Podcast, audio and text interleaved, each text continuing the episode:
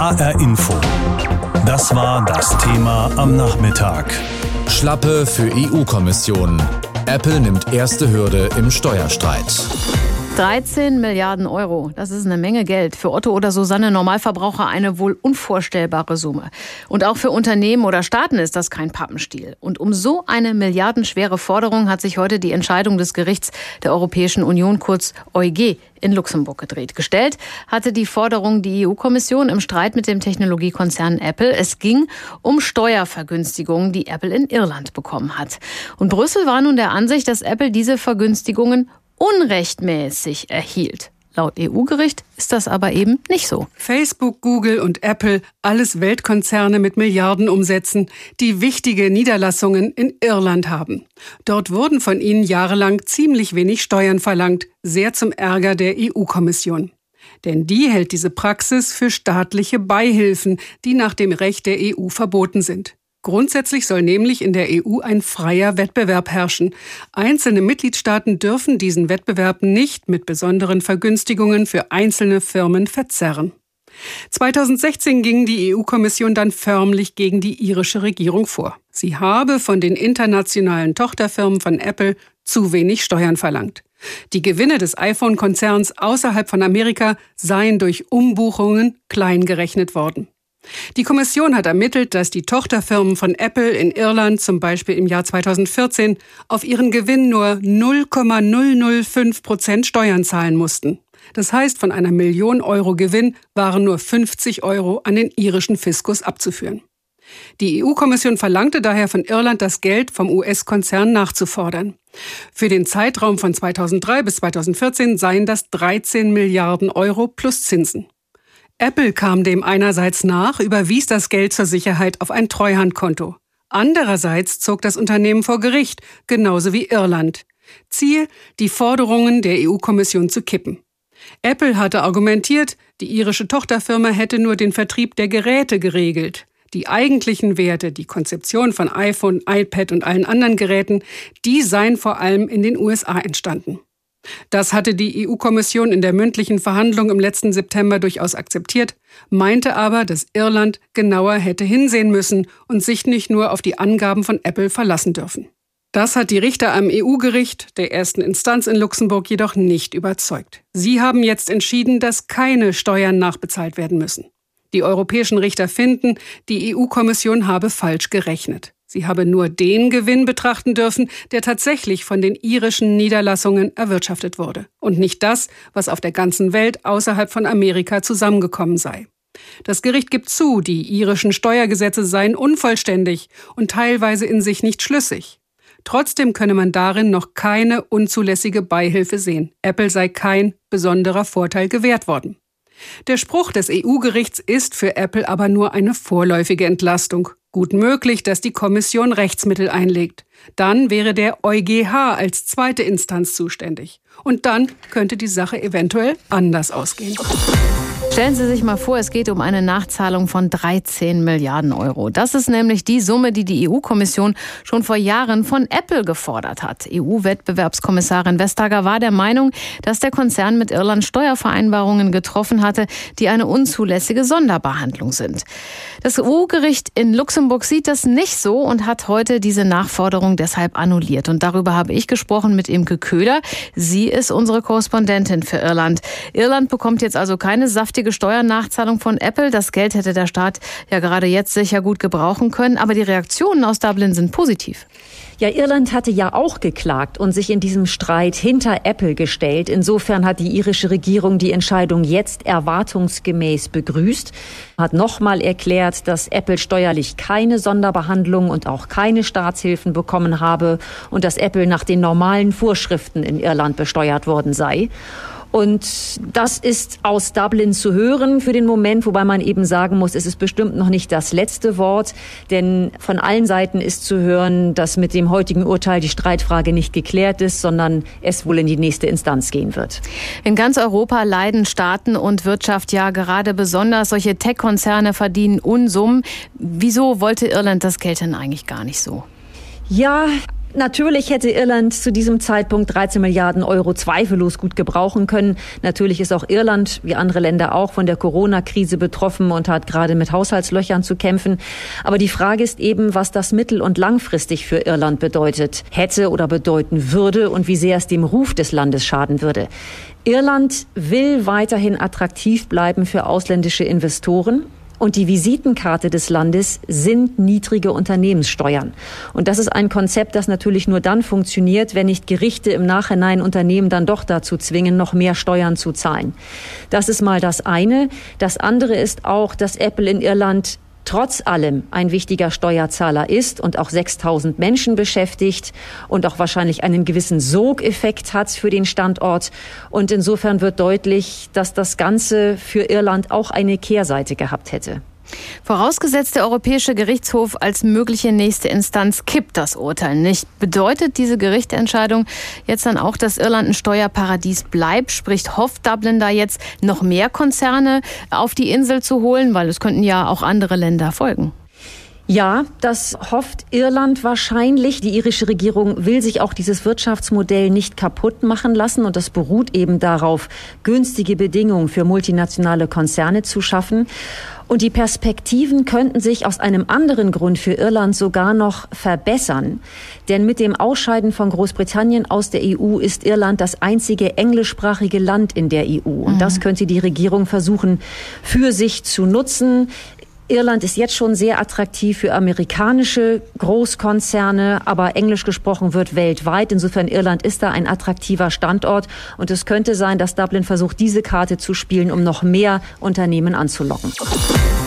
Apple hat also vor Gericht einen Sieg eingefahren. Der Konzern muss zumindest vorerst keine 13 Milliarden Euro Steuern nachzahlen. In Irland haben auch andere amerikanische Tech-Konzerne wie Google und Facebook ihren Europasitz. Und dieses Urteil dürfte diesen Unternehmen natürlich auch sehr gelegen kommen. Darüber habe ich gesprochen mit Dorothee Holz aus unserer Börsenredaktion. Und sie hat jetzt erstmal erklärt, was bedeutet das für Apple und Co. Also die Konzerne reiben sich jetzt natürlich die Hände. US-Medien schreiben von einem Riesensieg für Apple.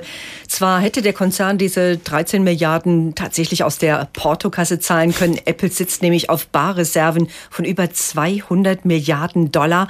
Aber eine Niederlage vor Gericht hätte Apple zum einen dann doch als Steuerhinterzieher gebrandmarkt. Mhm. Und da ist der Konzern richtig empfindlich und die schönen Zeiten der Steuervermeidung wären damit auch vorbei.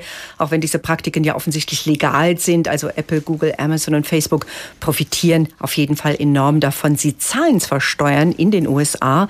Apple behauptet sogar der größte Steuerzahler der Welt zu sein.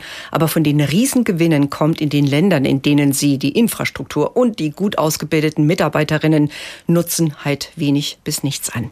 Jetzt verzichtet ja Irland auf sehr viel Geld bei dieser Praxis. Zahlen sich so extrem niedrige Steuern wirklich für ein Land aus? Also auf den ersten Blick erscheint das natürlich absolut widersinnig mhm. zu sein. Gerade jetzt, wo Irland in dieser Pandemie dringend auf Geld angewiesen ist, da verzichtet man, freut sich sogar über den Sieg. Das hätte jedem Iren 3000 Euro mehr gebracht, wenn diese Steuern gezahlt würden. Ja, die Rechnung ist aber eine ganz andere. Irland hat keine große Industrie, ist ein winziges Land, das seinen Steuervorteil nutzt, um solche Konzerne anzuziehen, die sich vielleicht sonst in Deutschland niederlassen würden. Und auch wenn die Tech-Riesen kaum Steuern zahlen, so schaffen sie doch Arbeitsplätze. Arbeitsplätze und die Mitarbeiter, die zahlen natürlich Steuern. Es entsteht eine ganze Infrastruktur drumherum bis hin zur Forschung. Also unterm Strich rechnet sich das für das kleine Land, für Irland und in den Niederlanden und Luxemburg sieht es ähnlich aus. Du hast es eben schon angesprochen, die Tech-Konzerne verdienen Unsummen. Wie kann man ihnen steuerlichen überhaupt beikommen? Eine ganz schwierige Angelegenheit. Es ist tatsächlich eine himmelschreiende Ungerechtigkeit. Die Technologiegiganten werden an der Börse mit einer Billion bewertet. Das kann man sich alles gar nicht mehr vorstellen. Und die machen auch so ziemlich, was sie wollen. Inzwischen, die haben eine Macht, die man sich auch nicht vorstellen kann. Aber immerhin will sich eine Allianz von 137 Ländern äh, jetzt doch um Reformen bemühen, die vor allem die amerikanischen Technologiekonzerne treffen soll. So soll eine Digitalsteuer für mehr Steuergerechtigkeit sorgen guter Plan, aber inzwischen ist der wichtigste Player, die USA, schon abgesprungen. Europa versucht einen Alleingang, der anderen die Tür öffnen soll. Laut Studie könnte Deutschland sogar mit mehreren Milliarden pro Jahr profitieren. Die Bundeskanzlerin soll dafür sein, der Bundesfinanzminister ausgerechnet, aber dagegen, denn wenn Unternehmen dort Steuern zahlen müssen, wo sie die meisten Mitarbeiter haben oder auch die meisten Kunden, dann träfe es vor allem auch die deutsche Exportindustrie. Mhm. Also hat natürlich dann auch einen Nachteil. Ja, es ist, wie gesagt, ein äußerst schwieriges Unterfangen. Jetzt kann die EU nach dieser Schlappe aber noch was tun, oder? Die kann was tun. Wir haben es ja auch gehört. Sie kann jetzt noch vor den EuGH, also vor den Europäischen Gerichtshof gehen. Aber da sollte sich wirklich gut wappnen, damit keine endgültige Schlappe, die es ja dann wäre, droht. Das würde nämlich das Gewicht der EU in allen Steuerfragen weltweit erheblich schwächen. Das Ganze kann sich auch noch über Jahre hinziehen. Also in der Zwischenzeit sollte man was anderes versuchen, nämlich eine von Deutschland vorgeschlagene Mindeststeuer für Konzerne umsetzen. Dann hätten nämlich alle was davon. Feststeht, durch ein Urteil des EU-Gerichts in Luxemburg spart der US-Konzern Apple jede Menge Geld, wenn es denn bei dem Richterspruch in erster Instanz bleibt, nachdem Apple keine 13 Milliarden Euro Steuern nachzahlen muss. Bei der EU-Kommission dagegen wird heute wohl eher Selters gereicht worden sein, hatte sie doch 2016 diese milliardenschwere Nachzahlung in Irland gefordert und muss jetzt erstmal darauf verzichten. Stefan Überbach ist unser EU-Korrespondent Korrespondent in Brüssel. Ich habe ihn vor der Sendung gefragt, worum es denn bei diesem Rechtsstreit eigentlich geht. Das ist eine ziemlich komplizierte Geschichte. Ich versuche es mal kurz und knapp zu halten. Apple hat seine Europazentrale in Irland, dazu noch ein paar Tochterunternehmen. Apple verdient in Europa richtig viel Geld, hat aber in Irland kaum Steuern bezahlt. Im Jahr 2014 zum Beispiel, das hat die EU-Kommission ausgerechnet, war das gerade mal ein Steuersatz von 0,005 Prozent. Warum ist das möglich? Weil das irische Steuersystem das möglich macht. Und jetzt hat die EU-Kommission, angeführt von Wettbewerbskommissarin Margrethe Vestager, gesagt, das geht so aber nicht, das ist unfair. Wenn Apple von den Steuerbehörden in Irland mit Samthandschuhen angefasst wird, dann ist das eine unerlaubte staatliche Beihilfe. Dagegen gehen wir vor. Und deshalb ist dann Apple dazu verdonnert worden, im Jahr 2016 war es in Irland, Steuern nachzuzahlen für die Jahre zwischen 2003 und 2014. Insgesamt reden wir da über 13 Milliarden Euro plus Zinsen. Dagegen waren Apple und die irische Regierung vor Gericht gezogen und heute haben sie zumindest vorerst Recht bekommen. Dieses Urteil des EU-Gerichts ist eine ziemlich heftige Schlappe für die EU-Kommission und ihre Wettbewerbskommissarin Vestager. Welche Reaktionen kommen denn da heute aus Brüssel?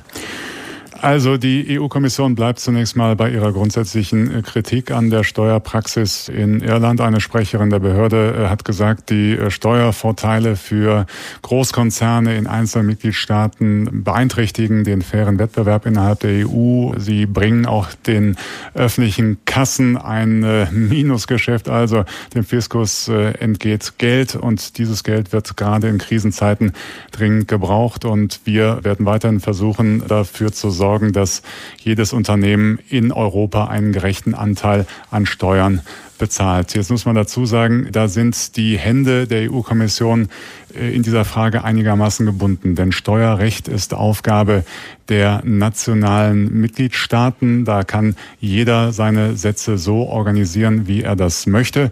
Und deswegen hat die EU-Kommission den Umweg über das Beihilferecht versucht, um in Irland äh, eine andere Praxis zu erreichen. Aber da sagt das äh, Gericht in Luxemburg eben relativ deutlich, liebe Kommission, ihr könnt zwar die Steuergesetzgebung in den Mitgliedstaaten äh, kritisieren und auch versuchen dagegen vorzugehen, aber das Beihilferecht ist dafür eben nicht der richtige Weg.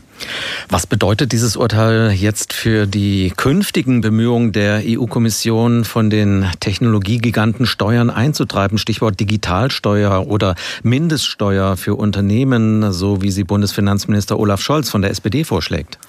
Also zunächst mal ist es ein Rückschlag für äh, die Kommission für solche Bemühungen. Das kann man nicht anders sagen. Jedenfalls dann, wenn dieses Urteil Bestand hat. Warten wir mal ab, ob das tatsächlich so ist. Aber die Kommission will weiter äh, versuchen, in Europa für möglichst einheitliche Steuersätze äh, zu sorgen. Es gibt ja auch auf internationaler Ebene Bemühungen, die in die ganz ähnliche Richtung laufen bei der OECD oder auf Ebene der G20. Da geht es um eine weltweite Mindestbesteuerung. Da geht es auch um Abgaben wie zum Beispiel eine Digitalsteuer, die möglichst global erhoben werden soll. Und das wären dann Möglichkeiten, um auch gegen Steuerpraktiken in einzelnen Ländern besser vorgehen zu können. Es sind ja ganz grundsätzliche Fragen, über die wir gerade reden. Wer zahlt wo eigentlich was? Und in dem speziellen Falle, wie kriegt man ein gerechtes Steuersystem innerhalb Europas hin? Man könnte es ja auch so sagen, wie äh, kann man europäische Steueroasen trockenlegen? Es gibt ja nicht nur Kritik an Irland, sondern auch an Luxemburg, Malta, Zypern, die Niederlande. Aber um grundsätzlich was äh, zu verändern in Europa, müssten wohl die europäischen Verträge aufgemacht werden. Und das ist einstimmig nur möglich mit Blick auf die EU und ihren Zustand. Heutzutage würde ich sagen, das ist äh, nicht sonderlich wahrscheinlich, dass es wirklich so kommt. Was bedeuten denn diese Steuerstreitigkeiten für die wirtschaftlichen Beziehungen zwischen der EU und den USA? Sind die eine Belastung? Ganz klar. Die äh, USA stehen auf dem Standpunkt, amerikanische äh, Konzerne haben ihre Steuern bei uns zu zahlen und nicht anderswo. Es ist ein ganz grundlegender Streit, der hier herrscht. Es geht da um die Frage, wo ist denn eigentlich die Grundlage für die Besteuerung gegeben? Da, wo die Gewinne gemacht werden, wo der Umsatz äh, erzielt wird oder da, wo die Wertschöpfung passiert. Und da ist es aus Sicht der Europäer auch ein ziemlich zweischneidiges Schwert zu sagen. Also wir machen machen jetzt nur noch eine Besteuerung auf die Umsätze, denn das würde dann dazu führen, dass etwa deutsche Autobauer ihre Steuern vor allen Dingen da zahlen, wo sie ihre Autos verkaufen, äh, in China zum Beispiel oder in den USA. Das ist die Argumentation, mit der es dann äh, schwierig wird, einen grundsätzlichen Wandel in der Besteuerung herbeizuführen. Aber die US-Amerikaner sind relativ klar bei ihren Ansichten. Wir haben das Recht, die Steuern für die amerikanischen Firmen zu erheben, nur bei uns. Und da gibt es durchaus große Auseinandersetzungen, vor allen Dingen mit Blick auf die Digitalsteuer, wie sie in einzelnen Ländern in Europa schon äh, eingeführt oder geplant ist. Frankreich zum Beispiel wird von den USA mit Gegenzöllen schon belegt in dieser Frage. Also das sorgt im transatlantischen Verhältnis für ziemlichen Ärger. Noch ist dieser Streit zwischen EU-Kommission, Apple und Irland ja nicht zu Ende. Die Kommission könnte die nächste Instanz, den Europäischen Gerichtshof, anrufen. Wie wahrscheinlich ist das? Also aus der Kommission haben wir heute gehört, wir werden uns das Urteil jetzt erstmal in Ruhe anschauen und dann die nächsten Schritte entscheiden. Für eine Berufung hätte die Kommission zwei Monate Zeit. Ich gehe aber davon aus, dass das äh, tatsächlich auch so kommen wird, denn wir haben ja darüber gesprochen, es geht um grundsätzliche Fragen und das Ganze einer Klärung zuzuführen ist natürlich im Interesse der Brüsseler Behörde und man könnte es vielleicht auch so formulieren, klein beigeben wird Margarete Vestager, die EU-Wettbewerbskommissarin, auf gar keinen Fall. Sie hat ja schließlich einen Ruf zu verteidigen. Sie gilt in Brüssel und darüber hinaus als Drachentöterin, weil sie sich ja gerade gerne mit großen Konzernen wie Google oder wie Amazon, in dem Fall jetzt mit Apple, öffentlichkeitswirksam anlegt. Also das wird in die nächste Runde gehen, ganz sicher. HR Info. Das Thema. Wer es hört, hat mehr zu sagen.